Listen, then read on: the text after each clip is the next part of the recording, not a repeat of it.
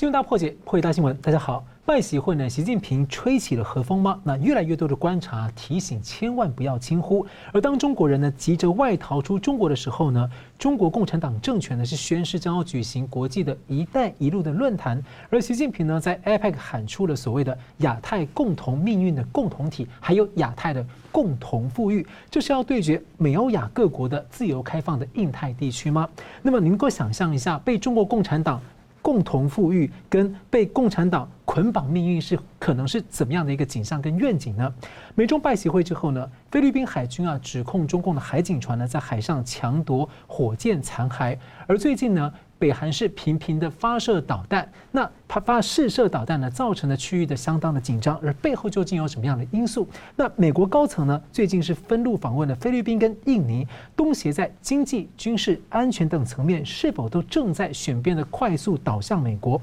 那拜习会前呢，欧洲的法国、英国、德国升级和日本强化了防卫合作，欧洲大国和东协国家未来在台海的冲突的可能性上面呢，他们可能会发挥怎样的贺阻作用？另外呢，美国、捷克、立陶宛的国会议长啊，纷纷的表态将要访问台湾，这会为二零二三年带来什么样的变数以及突破？而本周二十六号呢，是中共二十大之后台湾第一场的大型选举，国际社会会如何来解读台湾选民所发出的信号？我们介绍破解新闻来宾，日本资深媒体人石柏明夫先生啊，主持人好，大家好，国策研究院执行长郭玉仁教授，主持人好，各位观众大家好。好了，最近呢，美国结合盟友啊，在综合贺阻中共进犯台湾的动作是似乎越来越明显，也越来越大。十月份呢，美国菲律宾的联合军演呢，日本、韩国参加了一岛链的四个国家呢连成一线。而十一月份的拜习会前后呢，扩得美日印澳的四国海军就在日本的关东以南的太平洋海域，还有呢台湾的。东方的这个菲律宾海域进行联合的军事演习，而北韩呢，今年在经济状况极差的情况之下，却有很多的钱来密集发射飞弹，来密集的挑衅，还威胁要进行核子武器的测试。那背后有没有相关的支持呢？东协国家的动向啊，越南领导人十月底访问了北京，而拜习会前，美国升格东协为全面战略伙伴关系啊，供应链可能要移过去了，呃，军事上也在拉拢。那么。美国副总统贺锦丽访问了菲律宾，然后呢，呃，防长奥斯汀呢是访问了印尼，而且印尼宣誓啊要购买美军的 F 十五的战机，这对于他未来的这个安全上的防务有什么样的影响？那二十一号，美国跟中共的国防部长啊会谈了。好的，我们来先请教郭育仁老师啊，你怎么看说第一个东协国家安全上的动向，这跟台湾海峡有关吗？第二个就是说，您观察周边的主要国家近期的布局啊，有什么重要的看点？特别是。北韩啊，好像是这个一直在抢国际的 C 位啊，你觉得有什么样的问题？呃，首先，我们如果从这个 bigger picture 啊，就是从大一点的格局来看哈，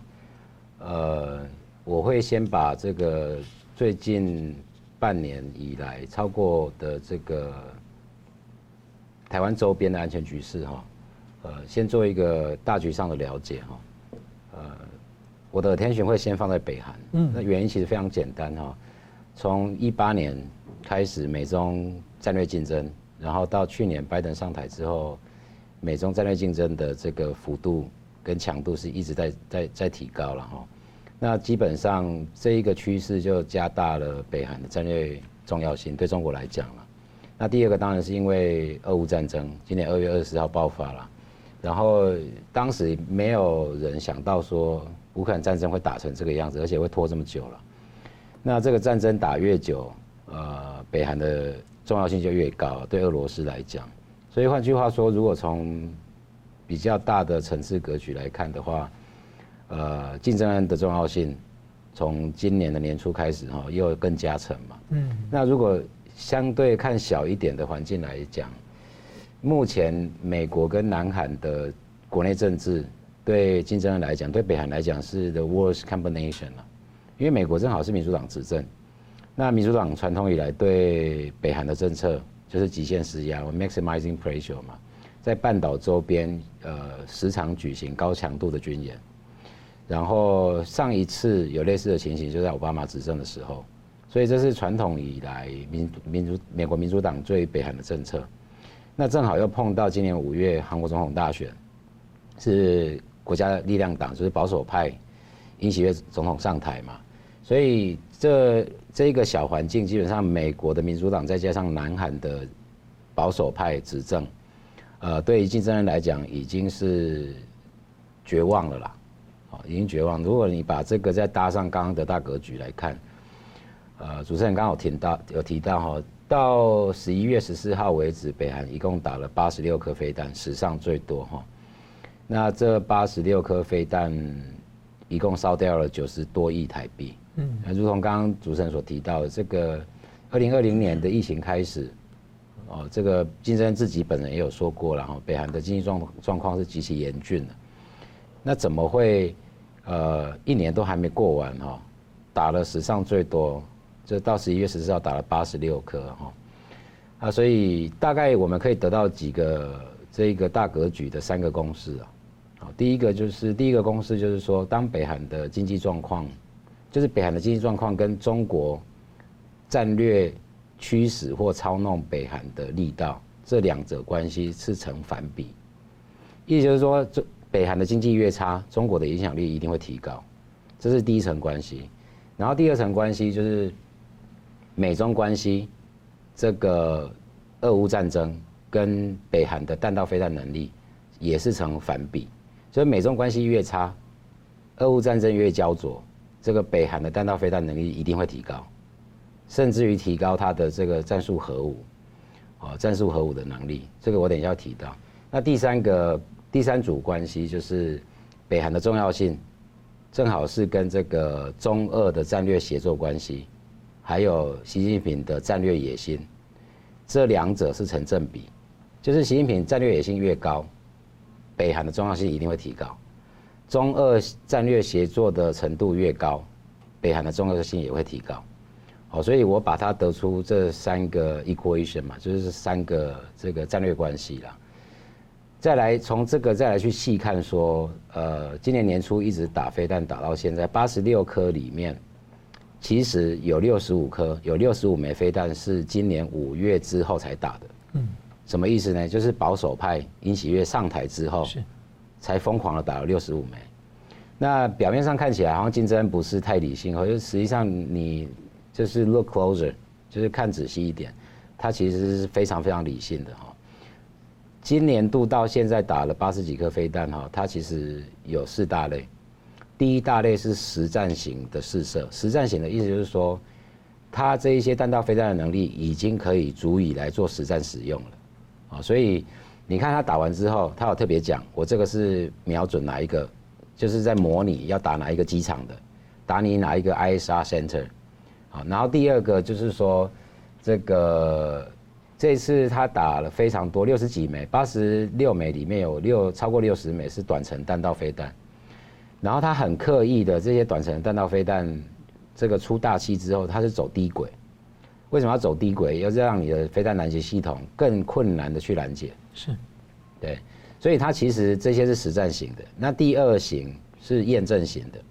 哦，验证型的包含它打这个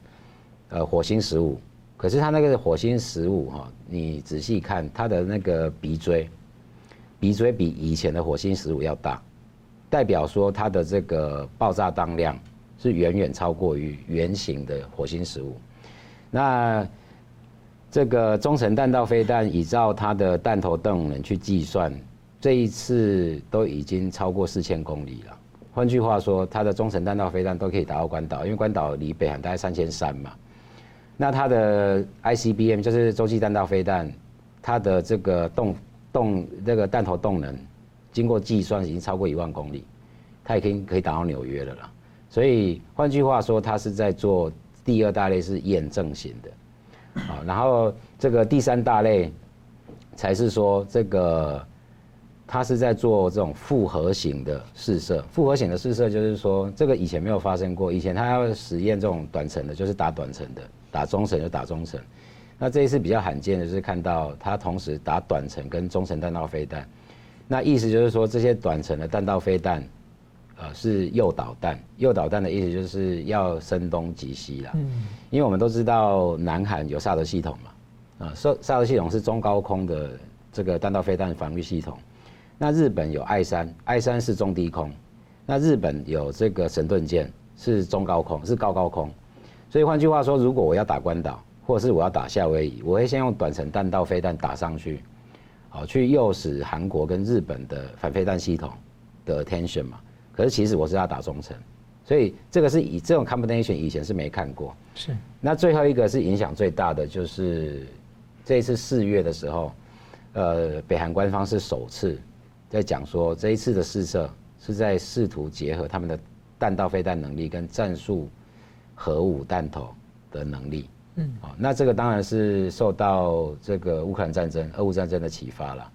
就是这些流氓国家哈。呃，从乌克兰战争里面看到两点，第一点，乌克兰会为什么会被俄罗斯侵略？因为他放弃核武。然后第二点，呃，当普丁威胁要使用战术核武的时候，西方国家是束手无策。对，所以加大了这个金正恩想要去做这个战术核武跟弹道飞弹结合的这个动机了。所以我们也被看到，就是我们大概预期可以看到第七次的核试爆。那个核当量应该会非常小，因为他是在做这个战术性核武弹头的小型化的这个实验。刚刚刚有提到哈，这一次北韩当然是在经济状况非常差的状况之下哈，当然是中国在背后傲援了，在战略上驱使北韩成为他一颗棋子嘛，所以我们才看得到说美日韩，这是我们讲北三角，北三角哈，因为中国一定是联合北韩跟俄罗斯来对这个日本。对南韩，然后驻日美军、驻韩美军做牵制嘛，那所以才会看到史无前例的这个日本跟韩国还有美国这这这三个国家这个双边的盟友关系的，才会史无前例的的这个连结嘛。那另外一个是南三角，那南三角就必须要提到说，为什么 Harris 就是贺锦丽会跑到这个巴拉望群岛去？对，对，因为南三角最重要的就是菲律宾跟越南，嗯，就是冲绳连接到菲律宾跟越南。所以北三角是这个美日韩，南三角是美国、菲律宾跟越南。那菲菲律宾来讲，其实对台湾来讲，巴望群岛非常重要了，因为台湾的战场形态毕竟不像乌克兰了，因为台湾腹地非常小，可是地形非常非常复杂，所以部队转场能力非常重要。转场能力的意思就是说，你第二级的能力有一部分会北撤到冲绳群岛。是。另外一部分是南撤到巴拉望群岛，嗯，然后做第二级的反击嘛，对啊，所以对美国来讲，经营战场，呃，第一个首先第一要务当然就是巴拉望群岛，嗯，然后再就有可能美军会重返这个苏比克湾，是，哦，然后再来才会提到说越南的重要性，就是当然就是金兰湾呐，对，呃，我们其实在提到这个北三角跟南三角这两个部分的时候，其实也不要忘记这个可能下一节会提到，就是欧洲国家，尤其法国。哦，尤其法国在这个经营南三角，这虽然说法国一直不愿意跟美国被相提并论了，可是其实法国在菲律宾，还有在法国在越南，其实失利了非常久。对，这个我们下一集会提到。那再简单提一下，那印尼的部分你怎么看这一次的拉拢？呃，我我觉得这个印尼这次主要就是因为去年哦，这个中国有非常多次这个军舰跟这个海警船到印尼去骚扰了，是对啊，所以。对印尼来讲的话，他在军事上其实讲真的也也也没得选的啦。嗯，对，因为他不可能，印尼在军事上对中国的这个信赖度、信任程度是相当相当低，是跟越南一样。嗯，对，所以他会接受美国这一个部分的这个军事合作，这个其实我觉得不意外了。可是经济上，我觉得就难说了啦。所以可能目前就是说，如果供应链比较多的从中国移到这些国家的话，可以增加他们的底气，在安全上跟美国更靠拢一些。对对，对是好，感谢我们接着看到，然后请教石板先生啊，在拜习会之后呢，有些观点会认为说美中关系啊走向和缓。不过呢，随着时间好像有越来越多反相反的观察提出来，所以您怎么看？再来就是日本动向，也许是一个重要的指标哈。那岸田首相十七号会面习近平，提出建构一个所谓建设性日中关系，那日本也说。呃，今年底要完成修订的国家安保战略里面啊，打算要这个强调台湾的重要，而且呢，还打算呢跟美国、北约组织同步，把中共啊定位为日本和亚洲安保的挑战。您觉得这样的定位啊怎么解读？还有它可能对其他国家的影响？呃，首先 我们讲一下中美关系吧。呃，中美关系的话呢，我认为它就是说，我们要从短期的、中期的、长期的分开看。那么短期的来说的话呢，我认为双方是合作大于对立的。呃，为什么呢？就是中国等于习近平他这个因为疫情和国内二十大的准备的原因，基本上这几年属于躺平外交嘛，外交我都不管，没没有没有做外交任何外交努力。那么在这段时间呢，以美国为属为主的，包括台湾就这个形成了对中国包围网嘛。然后中国在二十大结束之前，他根本没时间顾及你这个事情。但是说二十大结束之后呢，习近平才突然之间开始积极展开外交嘛。他为外交分两部分，一个是朝贡外交，一个是出游外交嘛，让大家来来北京来拜码头。另外一个他自己积极往外出，就一下子他的拼外交的姿势就打出来了。那么拼外交呢，呃，目的有几个，一个就是说把这个 美国的形成的对中包围网把它打破嘛。打破的时候，我们就看到它是很明显，就拉一个打一个嘛。嗯，就是我来分段你们，像加拿大、澳大利亚，这两个都是美国的小弟，长得也差不多，自这也差不多。然后呢，就是哎，加澳大利亚你是自己人，加拿大你是敌人，我狠狠修理你，羞辱你。哎，加拿大哎，我们表澳大利亚就 OK 了。这样的话，它让这个呃反中阵营出现一种分裂的状况嘛。那么在这种情况之下呢，这是短期了，短期。另另外一个呢，习近平你他也需要在这种四面楚歌的外交情况之下呢，改善一下中国的形象跟外国的交际。好，明年三月，呃，把这个两会开得成功。这他还是处于这个虽然大的局面定下来了，但是说还是处于权力交替期嘛。呃，第二期习近平到第三期过渡期，所以这段时间呢，他需要跟美国修好关系，所以不会很严重。那么美国要美国，其实美国对美国来说呢，现在是俄乌战争最关键的时刻。那么中国，你既然出来拼外交，你到底站在哪一边？美国也希望和中国合作，能够以美国呃理想的状态。把俄乌战争解决，所以说这种时候呢，呃，中国呢也表示了一定的这个，比如说反对使用核武器等，表示了一定的这个跟美国的合作的关系嘛。所以短期的来说，中美关系是我认为是合作的，但是长中期来说呢，马上就是美国，你想马上这个两年之后就有总统选举，总统选举现在这个共和党和民主党唯一的这个共识就是说对中国问题嘛。而且他们会批评拜登，你可能对中国反中不利嘛？那拜拜登一定要证明我反中也是很有利的。所以在这种情况之下，我觉得一旦中长期的话，这个呃，在一两年的长期来说，中美的这种呃怎么说呢，互有胜负的这种对斗而不破的关系，还是会继续的。就是现在短暂的合作，然后就开始继续抗衡，然后再往长期的话，等于中国是。美国以美国为顶点的这个金字塔型的国际秩序的挑战者，所以长期来说，特别是习近平这次踌躇满志嘛，他一定要按照自己的想法重新规定国际社会、国际秩序。在这种情况之下，中美长期来说一定是对立的，这点我觉得还是蛮清楚的。那么说一下日本的角色，日本呢，其实呢，就是说日本也是短期的，日本希望和中国恢复一下关系，毕竟是中国。这个是日本的很这个主要的贸易伙伴之一，另外一个在经济上，中国日本还很多依赖依靠中国的等等的地方，所以也希望休息好。但是长期的来说，第一呢，日本是坚决和美国是站在一起的，这是二战之后日本的外交主轴，这点从来没有动摇过。所以说，日本当美中一对，日本绝对会站在站美国的，这是丝丝毫不犹豫，要比台湾坚决得多。所以说呢。这一点要要要要很清楚。还有一个呢，日本作为地域大国，那么中国是作为习近平，他很明显，他要改变现在的国际秩序。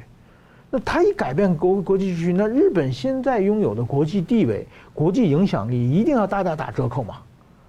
那么，所以现在日本还根本没有想给中国当小弟的状况之下，我觉得我觉得长期的话，中日之间也会出出现对立的。但是只是现在呢，比如我们上次看的这个岸田文雄跟习近平见面，岸田文雄讲了很多对中国的不满嘛，就是包括台海问题啊，包括秦汉主权问题。这个是我因为我采访了将近二十年中日关系，过去都是中国指着日本鼻子说什么台湾问题怎么样啊，这靖靖靖国神社怎么样啊，什么永远是中国训斥日本啊。现在呢，开开始 这个岸田开始往回训斥了，这个打棒球一样攻守交替了嘛。而且呢，中国这次呢，哎，脾气好，没有像训斥那个加拿大一样反击回来。基本上你说着我我一般虽然没有听啊，但是说也是在这么做。所以我觉得，这个日中国的想法是中国想修复和美国的关系，又知道日本和美国关系好，所以想把日本当做跳板，通过日修复日本的关系来达到修复和美国的关系，然后达到就是说现在中国这个四面楚歌的外交环境呃得以改善。当然这这都是短期的问题了。所以在这种时候，我我认为短期来说，中日关系也会诶出现一个。呃，合作，呃，趋于合作的一个局面了，但是这个应该不会持续多久。就是说，这个人我得罪不起，那我就不得得罪你。这个人，比如说，我们看他，他这次见张忠谋也是很客气、很客气的嘛。那张忠谋大家都知道，他是现在是站在台湾的执政党方面的一个一个人政治人物嘛。但是说他对张忠谋就很客气，半导体，因为半导体得罪不起嘛。是。那同样请问郭老师，就是说那个日本这一次那个。呃，年底的安保战略要把台湾纳入，特别纳进去啊。那特而且他把中共啊列为用挑战，等于是要想要跟进跟美国跟北约同等的这个类似同等的一个地位来看，所以你怎么解读？呃，我先这个 echo 刚刚石板老师说的哈，呃，我我我自己的观察是认为说，习近平应该这次跟岸田文雄见面之前是了然于胸了哈。嗯。因为今年年底应该没有意外，应该是十二月十六或十七号会出台，日本会出台三个重要的国安文件啊，国家安全保障战略、防卫计划大纲跟中期防御准备计划了。呃，其实大部分的稿子都已经拟定了，那个结构都已经拟定了。那习近平应该很清楚哈，呃。就国家安全保障战略来讲的话，上一版也是战后日本史上第一版，是安倍首相所推动的哈，是是二零一三年嘛。那这一次是第一次改版，那这一次的改版其实就会把台湾有事就是纳到这个日本国家安全保障战略里面。那原因其实非常简单，因为美国的 NSS 就是美国的国家安全战略是在十十月十二号出版的嘛。嗯，那这。美日刚刚石板老师所说的哈，就是美日两国，它其实是大概人类有历史以来，你找不到两个国家的军队关系这么紧密的啦。对，所以这两个国家的 NSS 为什么会是 corresponding 呢？其实本来是要在今年发生的事情，被因为乌克兰战争被拖到明年。是，就是美日防卫合作指针，第三份美日防卫合作指针的的出版了。对，所以等于说。其实要往前推到二零二一年的四月十六号，这个菅义伟跑到华府去跟拜登见面，然后讲出这个呃台海和平稳定重要性。其实这个就是可以往前拉到一九九九年的周边事态法，往前拉到一九九七年的美日防卫合作指针，再往前拉到一九六零年那个岸信介讲的政府统一见解，所谓的这个远东条款。哦，那个时候，呃，克林顿总统在一九九六年的美日安保宣言里面也提过，对，所以这个部分等于是把正式把这个台湾纳到美日同盟的这个防守范围里面了，这是有前机可循，嗯，对，所以这个是 NSS 的部分啊。然后第二个防卫计划大纲这一版，前一版是二零一八年，是安倍执政的时候所定的哈。那这一版的防卫计划大纲，防卫计划大纲是日本大概五年期那种中期的国防政策纲领。那这一期是因为我长长期哈，我大概研究日本的防卫计划大纲已经研究十几年了。这一版是有史以来自卫队着力最深的一版国防政策。对，那原因非常简单了，因为以前的防卫计划大纲你就看得出来，很有非非常多重要项目都是非常军事实务上非常。就看不懂为什么要这样子规划，可是这一版的防卫计划大纲是确实军事实务上哈，就是一看就知道这是非常军事非常有经验的人所规划的了，对啊，所以这一版防卫计划大纲是自卫队着力最深的一版，因为它有非常多切中实要，而且对中国非常具有威胁性的军事改革。我们讲几个最简单的哈，就是他要研发这个 hypersonic，就是高超音速飞弹，啊。然后他要把这个日本的反舰飞弹，就是地对舰飞弹啊，那个十二式飞弹，要那个射程要从一百多公里，要把它 extend 到一千公里。你你想想看，日本的这个西南诸岛，你不要说部署在九州了，你部署在西南诸岛，你随便打，你要打上海又打上海，打北京又打北京啊。是，对，所以十二式的反舰飞弹要把它增程。然后这个虽然说媒体在报道说，呃，日本可能会向美国采购战斧巡弋飞弹，可是事实上其实已经已经提出要那个需求单的了，嗯，哦，所以表示说这刚刚讲的十二式，日本要扩编到一千枚，然后战斧巡弋飞弹要买到九百多枚，对，然后日本本身的三三式啦，就是 Type Three 的这个防空飞弹也要增程，因为三型的防空飞弹它的射程只有五十公里嘛，然后它把它增程到变成这个这个中高空，对，像那个萨德拦截器一样。像这一些东西都是非常务实的这个军事改革，然后原来的陆基神盾本来要造两艘两两万吨级，然后那种大而无当、大而无用的这个神盾舰，可是后来在海海上自卫队的这个反对之下，也把它改回八千吨级的摩耶级的神盾舰，所以看得到其实日本年底的这个国家安全战略，啊，一个主轴当然就是因应台海有事了。那另外一个主轴就是日本，其实在军事上已经跟以前不一样哈，他会做非常务实的改革。那换句话说，对中国来讲是不会再客气了。所以我认为习近平跟岸田文雄的峰会，就如同刚刚石板老师所说的哈，呃，按那个习近平是相当的吞润啊，非常的忍耐，然后硬挤出笑脸，要跟岸田文雄来见面。而且各位可以回去看照片哈。大概这是唯一一次，这个习近平跟日本的领导人一起拍照，就是 big smile，他笑的时候把牙齿露出来，嗯，大概是史上唯一一次，对，是。好，我们休息一下，等下回来看的是欧洲方面呢，这个法国、德国、英国呢，在拜习会前都纷纷的在强化印太的防务，而且触及了台海的议题。那他们呢，会未来在台海的这个呃吓阻中共上面会扮演怎么样的角色？而另外呢，台湾这个本周六即将大选呢，国际社会会如何解读这个结果呢？我们休息一下，马上回来。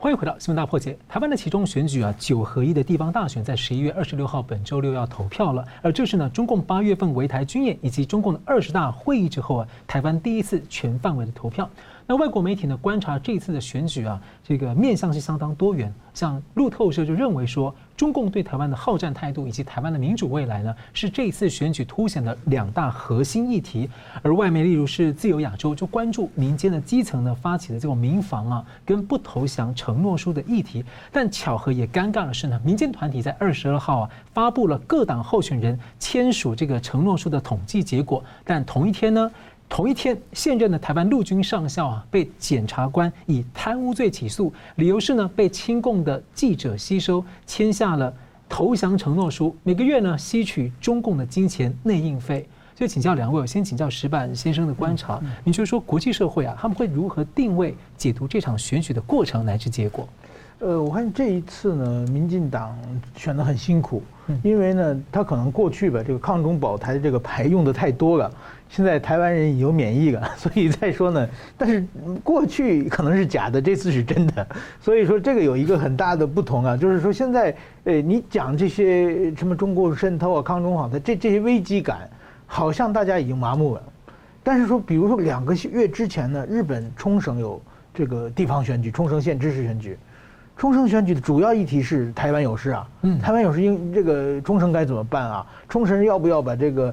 离台湾近的离岛把难民撤出去啊？要不要？如果台湾来难民，要不要接收啊？这各方面的，就是说，比如说日本的很多的，就是说，怎么当地人反弹是日本政府以借台湾有事为理由来加大这个冲绳的军军备嘛，然后就各种各样的话题是选举的主轴之一。那么对台湾这一次竟然没有这个主轴，嗯，基本上大家讲，我我觉得这次主要是一个是论文，一个是马桶嘛，对，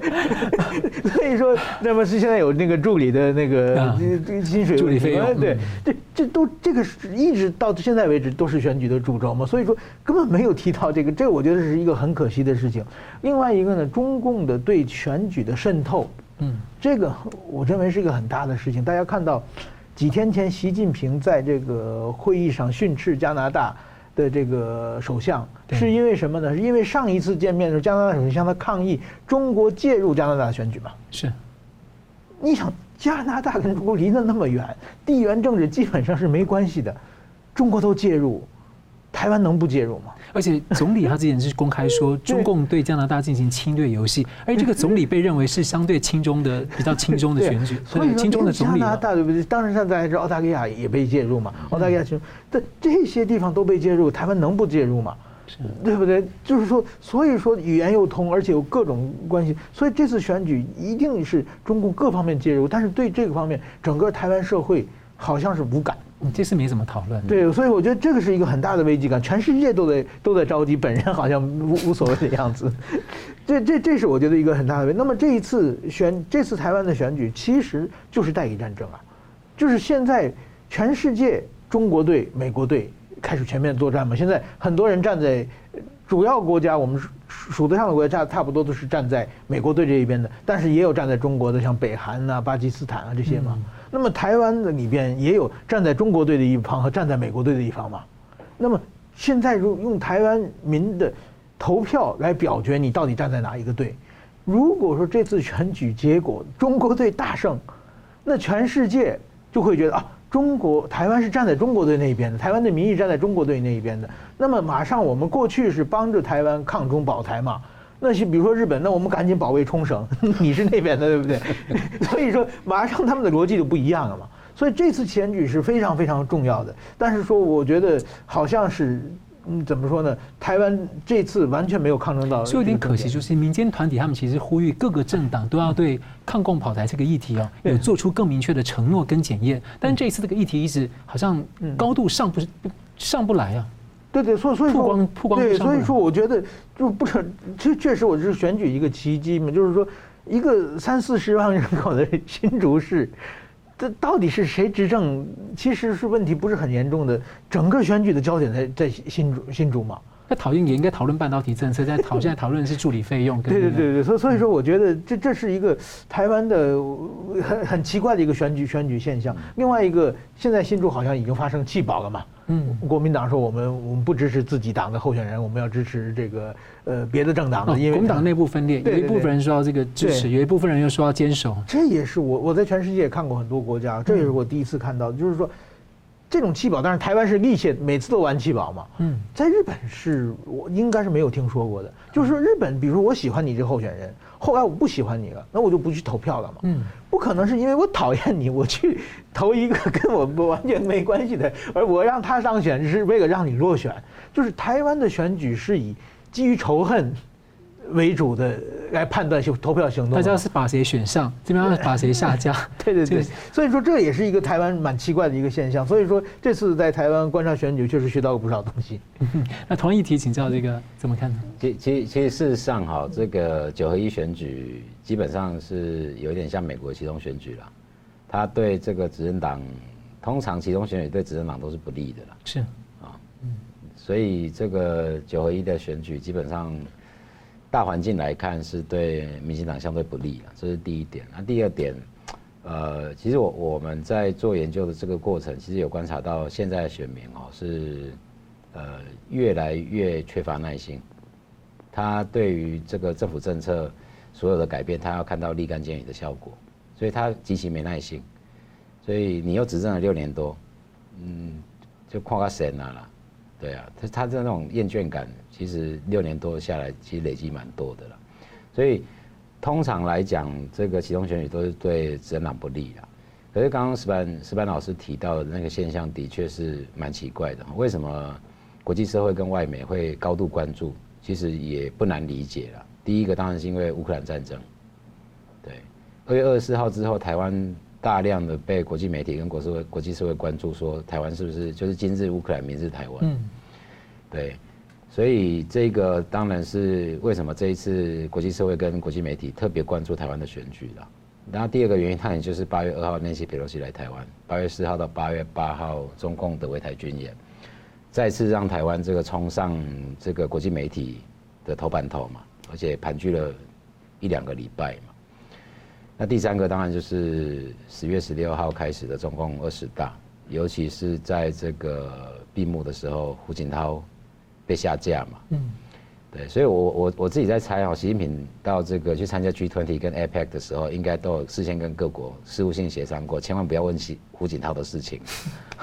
他大概出去一定会害怕人家问他的啦。对，所以在这个这些近远因的状态之下，才导致于说台湾十一月二十六号的九合一选举，呃，高度受国际社会的关注跟国际媒体的关注，如同刚刚石板老师所说的哈，呃，看起来他好像是选这个台湾的地方首长跟地方县市议员，可是实际上，外媒跟国际媒体关注的说，这这就是一个 vote of confidence 嘛，就是对政府的信任投票，不信任投票嘛，对，然后对于这个他观察的是台湾老百姓到底是选择这个。西方的自由民主，还是选择进一步靠近这个独裁共产的中国了。再来，再看到说这个整整体的氛围，嗯，如同刚主持人跟石板老师都有提到，为什么一直吵不起来？其实我觉得一开始这个在野党把这个选战的主轴聚焦在林志坚的论文，其实就已经把整整场选举的主调从一开始就扭曲掉了。对啊，所以导致于说，这个真的是有经过统计的哈。这一场选举是台湾历年来不管中央地方选举，讨讨论学位跟讨论论文次数最频繁的一次。大家都在查论文，大家都查论文，检验各各自论文。对对对。然后我有一次跟那个那个 AIT 的处长嘛，那个 Sandra 一起吃午餐的时候，他就跟我讲说，他没办法想象说，如果在美国选举，然后你去检讨一个候选人的学位，你会发生什么事情？因为从来没有看过如此荒谬的事情，所以其实我觉得为什么这样选举一直炒不炒热不起来，主因在于说，其实在野党一开始就把它定调成一个恶质选风的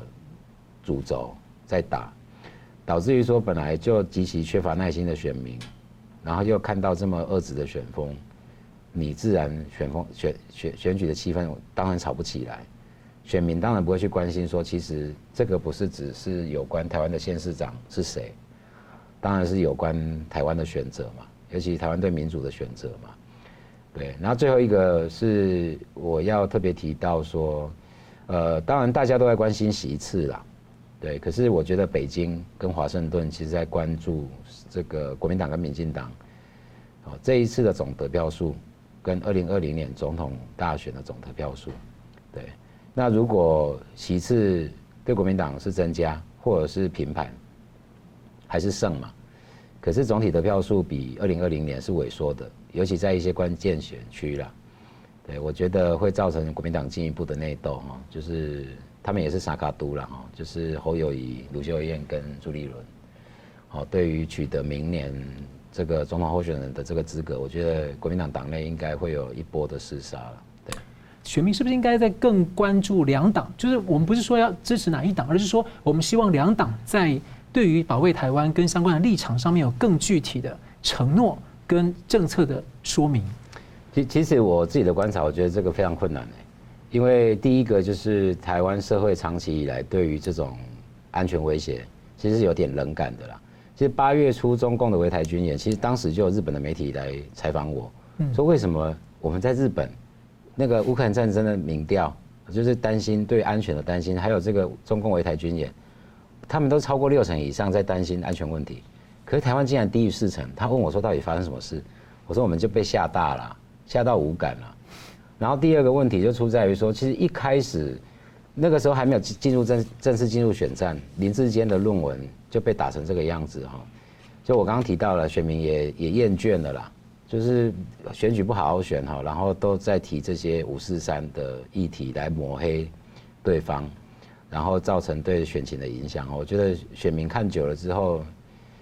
自然对这个选举就是冷感了，所以没有意外，这次的投票率应该也不会太高了。对，休息一下，马上回来。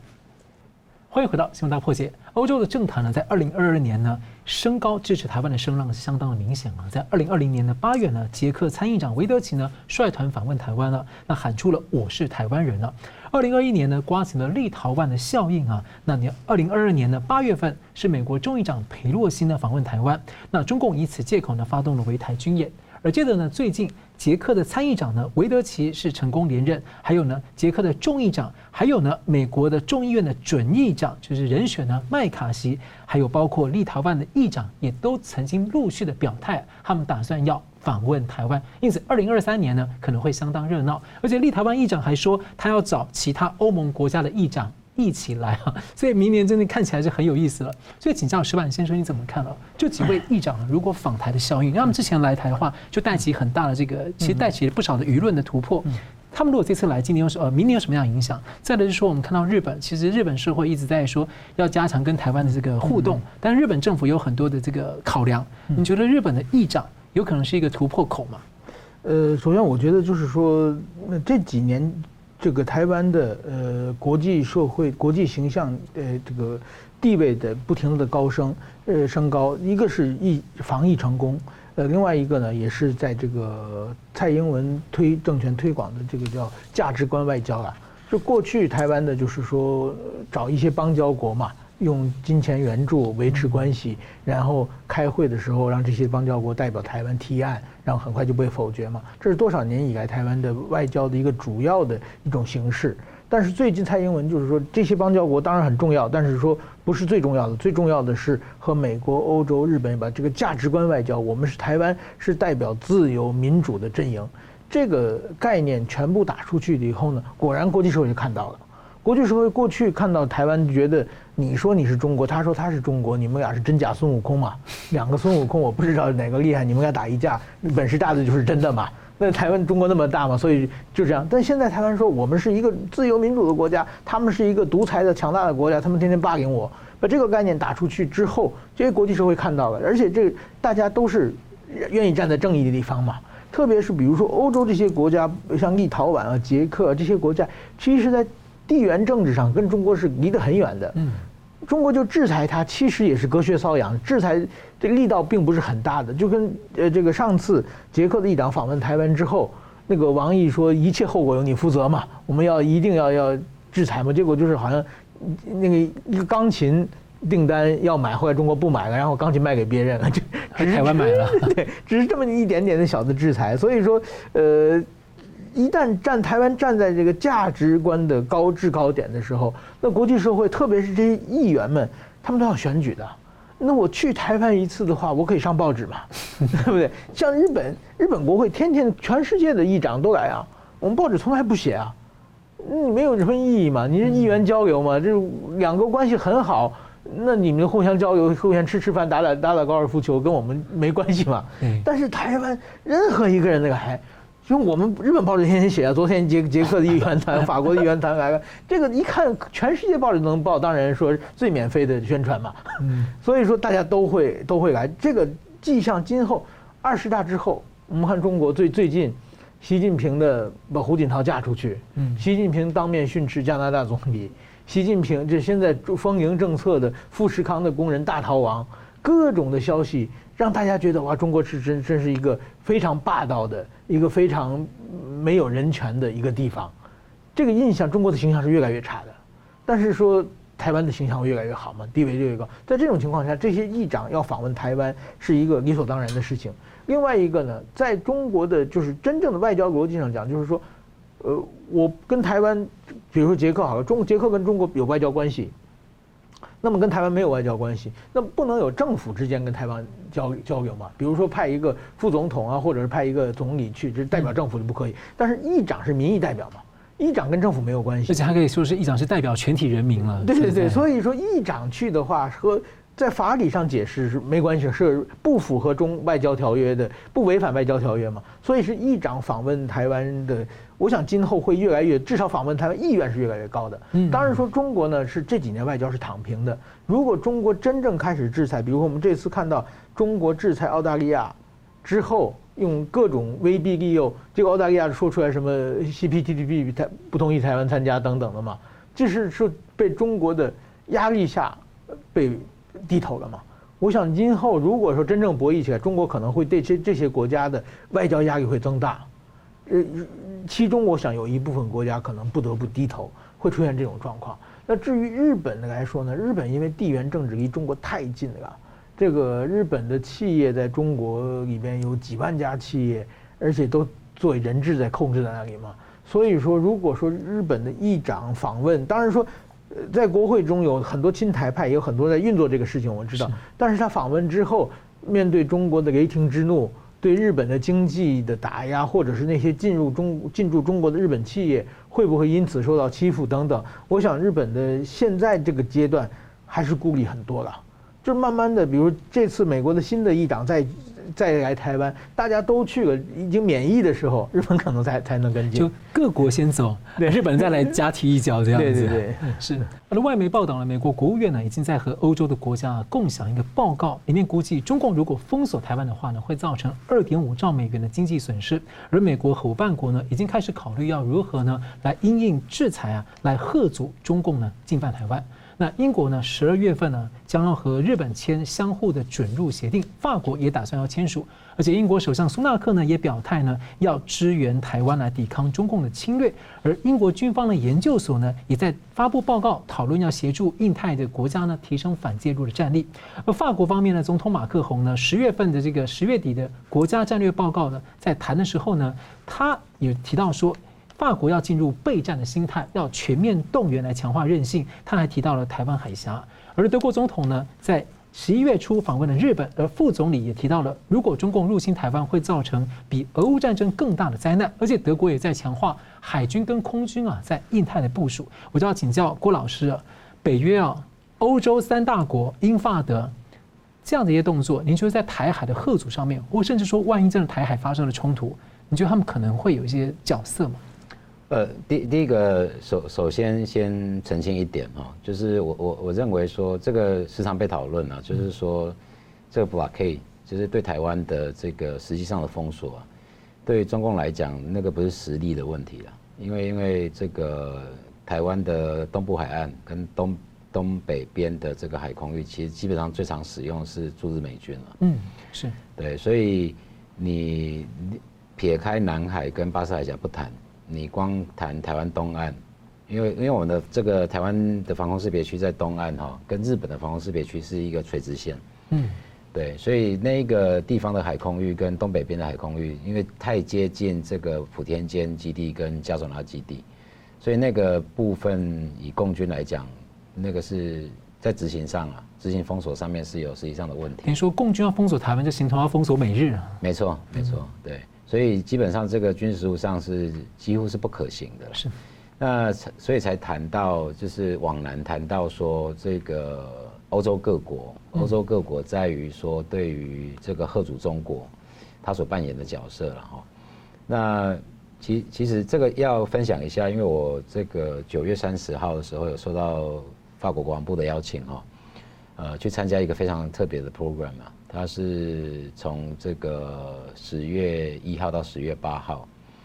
呃，为期八天，然后十月九号结束。嗯、呃，它是叫做这个法国的印太战略国际演习营。嗯，那他邀请了三十几个国家的官员，啊、包含这个南太狭义的南太十四国，他邀请了十三国，他没有邀请澳洲。没有邀请澳洲的原因，当然就是因为要酷使嘛，对。那美国、中国当然没有邀请，东南亚十国都邀请了，然后东北亚包含蒙古、日本、韩国，那台湾是邀请我，然后再来就是印度、巴基斯坦、孟加拉，啊，斯里兰卡，然后非洲就是包含法国以前在非洲的殖民地，包含这个肯尼亚、莫桑比克，绝大部分五他邀请了五十个代表，五十个代表大概超过四十位都是军职人员，而且都是。高阶的军官，对，那也是那一场国际演习营，我才了解啊，这当然是非常累了，从早上八点半，然后就是一路这个开研讨会开到每天开到下午五点半，然后还有制式的晚餐，我还要这穿西装吃晚餐，非常累的事情。可是从那一次的 program，我才知道说，原来法国默默的在印太地区，尤其是在太平洋地区耕耘了这么久。我举举几个很简单的例子，因为法国它本来就是一个 Pacific Identity，就是它本来就是一个太平洋身份的国家，因为它在南太平洋有属地嘛。对。呃，它在南太平洋的这个 EEZ 就是专属经济区，竟然面积高达五百多万平方公里。哦，对，所以法国其实现在在印度洋跟太平洋的驻军已经超过一万两千人，那数量是非常大。对，然后它是常驻六艘这个驱逐舰在南太平洋。嗯，对。所以法舰，因为我正好呃有一个 section 是跟这个法国的太平洋司令哈一起的，那我跟他聊了蛮多，他知道我是台湾来了之后，我们就交换了一些意见嘛。法舰基本上是以这个每三到四个月就通过一次南海，然后他会一定取到台湾海峡，对，所以。只是说，法国人一直不断的强调说，他他们的操作方式 operation 是跟美国不一样的。他他们觉得美国人很敲锣打鼓啊，就是故意要刺激中国。可是法国的目的在于说，他要很清楚、实质的让中国知道，呃，这一个水域不是只有你跟台湾，不是只有你跟美国，好，这个水域是国际水域，所以。会有很多其他国家的海军会在这里出现，所以法国低调，但他其实一直在走这条路。没错，没错，没错。对，那另外一个是，其实我也是去了参加这个这个这个 program 之后，我才知道说，其实法国已经在菲律宾、在越南，然后刚刚主持人提到的这个印尼，嗯，其实已经长期的在帮这个这三个国家的这个海军跟海巡做培训，是。然后甚至于他们都有这个海军人员、空军人员，就是直接驻点在菲律宾、驻点在越南。嗯，对。所以尤其我觉得最有趣的是，大家都知道法国跟越南之间的关系，然后法国在默默的推动他的印太战略，他竟然可以跟这个越南这样冰释前嫌哦，然后在战略上可以做合作，我觉得这个是非常难得的一件事情了。然后再来再谈到说。法舰通过南海、通过台海之后，其实它是往哪里走？它是往日本走。嗯，对。那法国其实我们通常讲的军事合作协议有四个嘛。第一个是 GSOMIA，就是情报合作协议；第二个是 ACSA，就是物品跟劳役相互提供协议；第三个是 Equipment，就是武器呀、啊、装武器装备的相互提供或共同研发；第四个就是 RIA，就是相互准入协定了。那法国其实已经跟已经跟日本第一个签完这个 ACSA，然后第二个法国也跟日本签署了这个防卫装备的合作协议，那接下来就是要谈 RIA 嘛，就是相互准入协定。所以其实法国很早就在跟日本等于是相互利用彼此之间的战略重要性，好去撑高对中国的吓阻力道。所以呃，换句话说，其实。法国只是像他们自己所所讲的，他只是没有敲锣打鼓，是，他其实已经做了非常多事情。嗯，那第二个部分才提到英国了哈，那英国其实这个都看得出来嘛，就是对于美国的印太战略来讲，其实最重要的国家除了日本之外，最重要的就是英国。对，所以英国其实是在我们刚刚提到四个军事协议里面，最早跟日本已经完成谈判。其实，在岸田文雄五月到英国去的时候，双方已经对最后一个合作协议，就是 RIA，已经达成共识，只是缺一个正式签署而已了。其实谈了非常久了，那更不用讲说这个日本他要研发自己的五代机，也是找英国合作了。对，那这个其实实际上对于日本来讲，除了美国之外，军事合作关系最深的也是英国啊，因为这个日本海军。其实一开始的滥觴就是英国的海军在训练的啦，所以这两个国家其实还有，再更不用讲说之前还有英日同盟嘛。嗯，对。对，所以换句话说，其实呃，欧洲国家在外围，呃，对于中国的这个外围外围的贺阻，可是其实里面还有一个核心的 bridging，就是桥接处啦。那个桥接处其实就是日本。嗯，对。所以在这样子外围的贺主，再加上有一个跟美国的桥接，就是日本，呃，这些国家形成的这个包围网，对中国来讲，呃，我觉得贺主力倒是相当相当的大，对。